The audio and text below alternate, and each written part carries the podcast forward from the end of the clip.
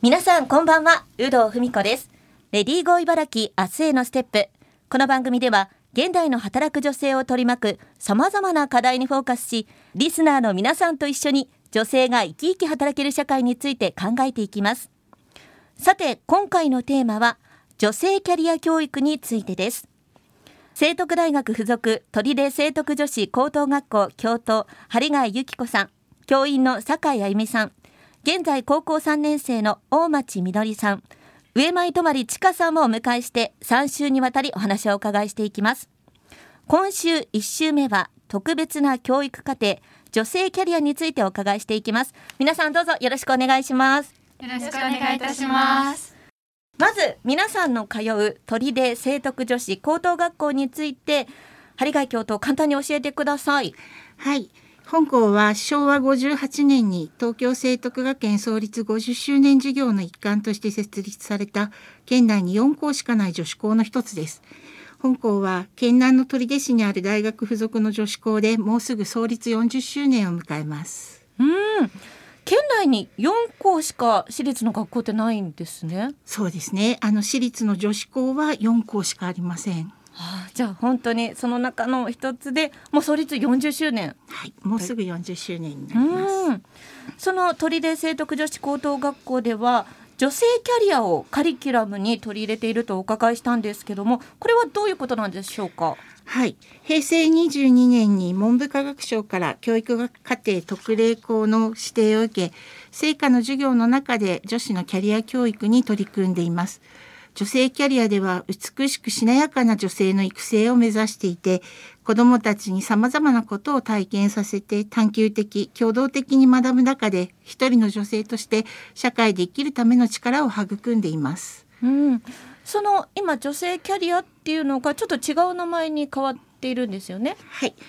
えーと、今年度入学した生徒からは女性キャリアから聖徳プロジェクトというふうに、はい、あの転換しました。それはまあ探究的な学びにより力を入れて、はい、それから女性としてだけではなくて一人の人間として社会にどうアプローチしていくかというところにもう一歩進んでということで発展させて聖徳プロジェクトという名前になっています。うんじゃあもうこう女性っていうところだけじゃなくて女性も男女関係なくっていう方に段階的に上がっていったってことなんですかね。そうですね。うん。じゃあ実際に今日ね高校3年生のお二人がいらっしゃっているということで具体的なこの今までの活動内容について教えていただきたいんですけどもじゃあまず大町さん今までどんなことやってきたのか教えてください。はい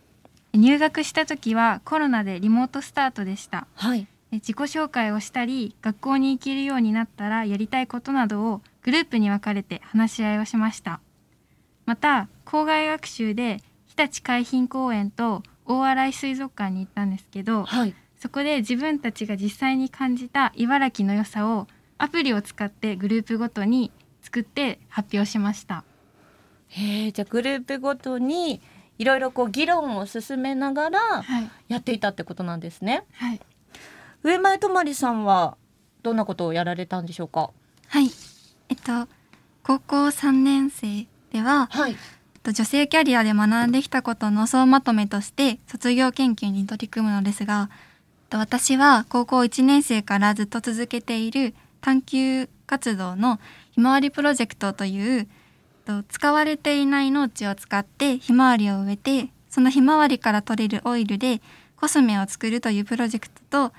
絡めて SNS とポスターの宣伝効果というものを研究していこうかなと考えています。はい。あ、高校3年生だから今これから取り組んでいる状態ってことですかね？はい、今取り組んでいます。へえ。なんかまた高校1年生、2年生とはちょっと違った活動になってきてるんですね。はい。あの酒井先生、この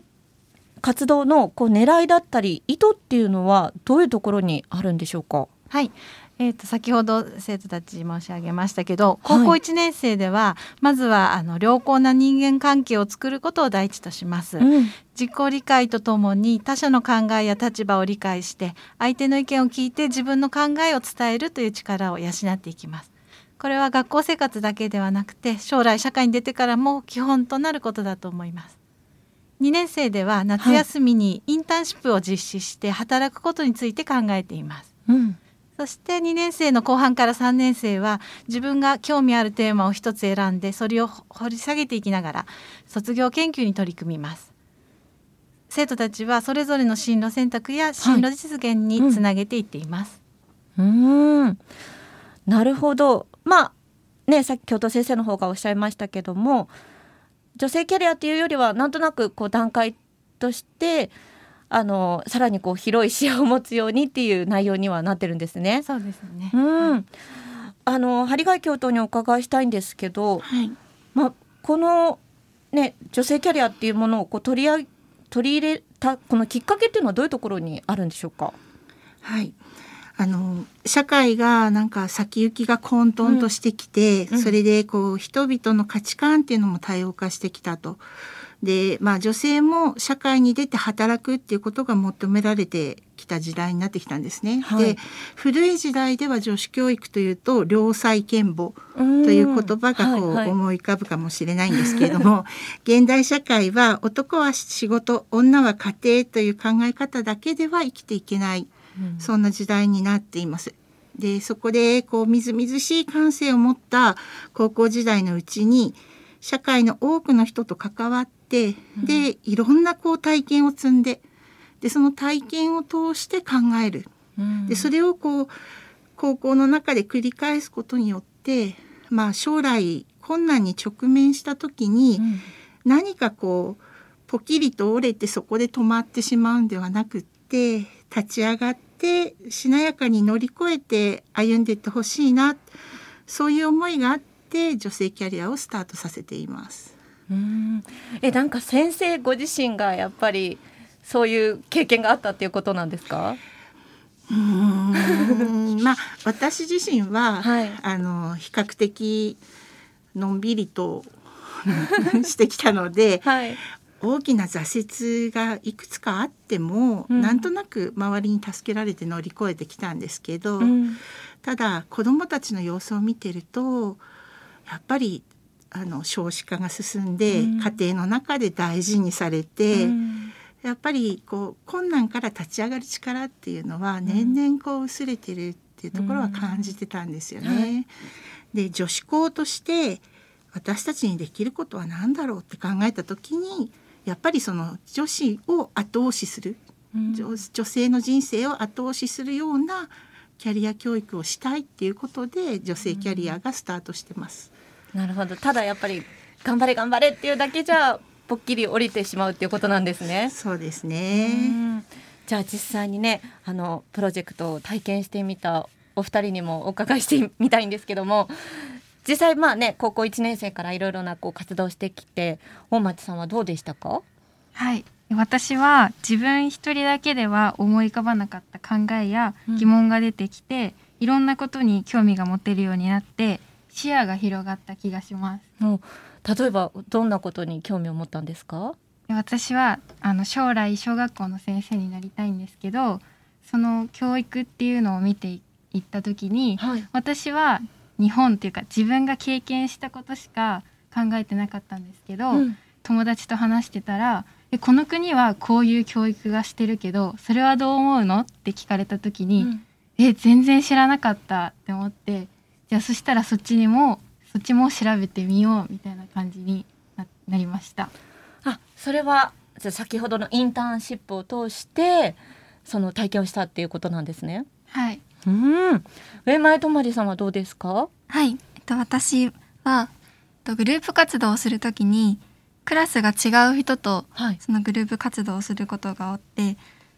例えばその卒業研究のテーマ決めをする時もその第三者からの意見を聞くことで新たな新しいこう考えを知ることができて、すごく刺激になります。じゃあ2人とも本当にねこのプロジェクトの意図通りという感じですけども坂井先生どうですか？感想を聞いて。そうですねあの私たちがあのこうなったらいいなって思っていることをなんか今、うん、あの話してくれてとても嬉しく思っててあの同時に責任も感じてます。いやね本当に素晴らしいお話でしたが今週は鳥出聖徳女子高等学校の皆さんに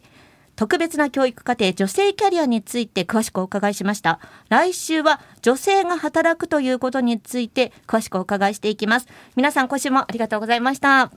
ありがとうございました